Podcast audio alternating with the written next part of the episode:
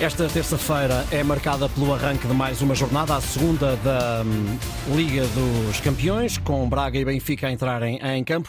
No entanto, António Tadeia, viva, bom dia. Vamos olhar um bocadinho para a Superliga. É um assunto que, eh, não sendo novo do ponto de vista eh, da abordagem, já foi abordado lá atrás, volta agora à, ribalta, voltou ontem também à ribalta, a Superliga, hum, que em bom rigor pode congregar eh, na mesma competição hum, os, os melhores clubes da Europa.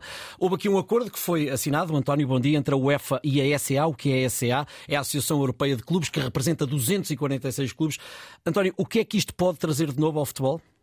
Olá, bom dia, Ricardo. Olha, hum, eu acho que a Superliga é um, é um comboio de alta velocidade que uh, vai atingir-nos a todos muito, muito em breve. E nós podemos estar aqui a tentar travá-lo à força de, força de braços, mas é, ele, é, ele é imparável. A única alternativa que há é realmente tentar saltar para a cabina dos comandos e, e conduzi-lo para onde queremos que ele seja conduzido. E é isso que está a fazer a UEFA de, de, de, acordo com a ECA, a European Club Association, eh, que é a associação que representa a esmagadora maioria dos grandes clubes da Europa, e acho que nesse aspecto está, está a fazer bem.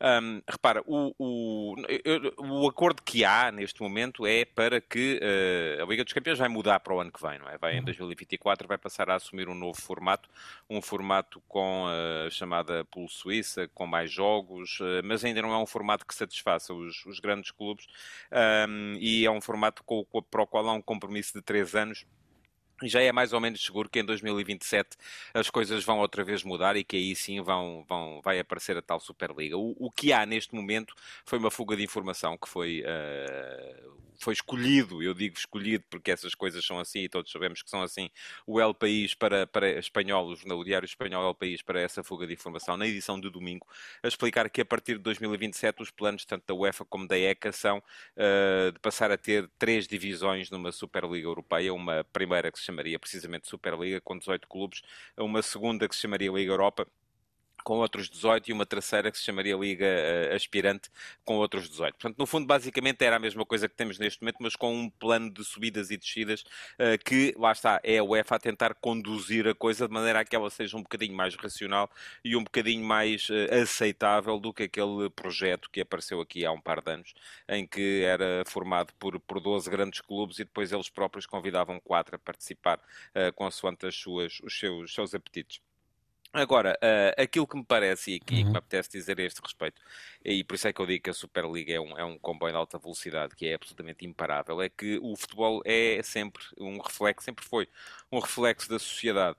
Uh, e, e, e, tal como há 100 anos uh, nós em Portugal ainda estávamos a jogar campeonatos regionais e o ponto alto do fim de semana futebolístico seria um Carcavelinhos Fósforos, ou um Benfica Atlético, ou um Sporting Oriental, e depois com a evolução das, do, das vias de transporte, de, de, de, dos meios de comunicação, uh, o, o, paradigma passou a ser nacional, neste momento o paradigma já é continental, as pessoas já estão, já, já conseguem viajar com facilidade de país uhum. para país, já conseguem assistir através da televisão a jogos que sejam disputados no, no outro extremo da Europa sem problemas nenhums, ou do mundo mesmo, uhum. neste caso é da Europa que se fala, e portanto há poucas uh, razões para continuarmos arraigados e apegados a esta, a esta ideia de competição nacional, por isso é que eu digo que acho que é que a Superliga Europeia é absolutamente inevitável. Agora, aquilo de que se trata, de facto, é de tentar fazer duas coisas que são fundamentais. A primeira é a, eh, a criação de critérios desportivos para a sua,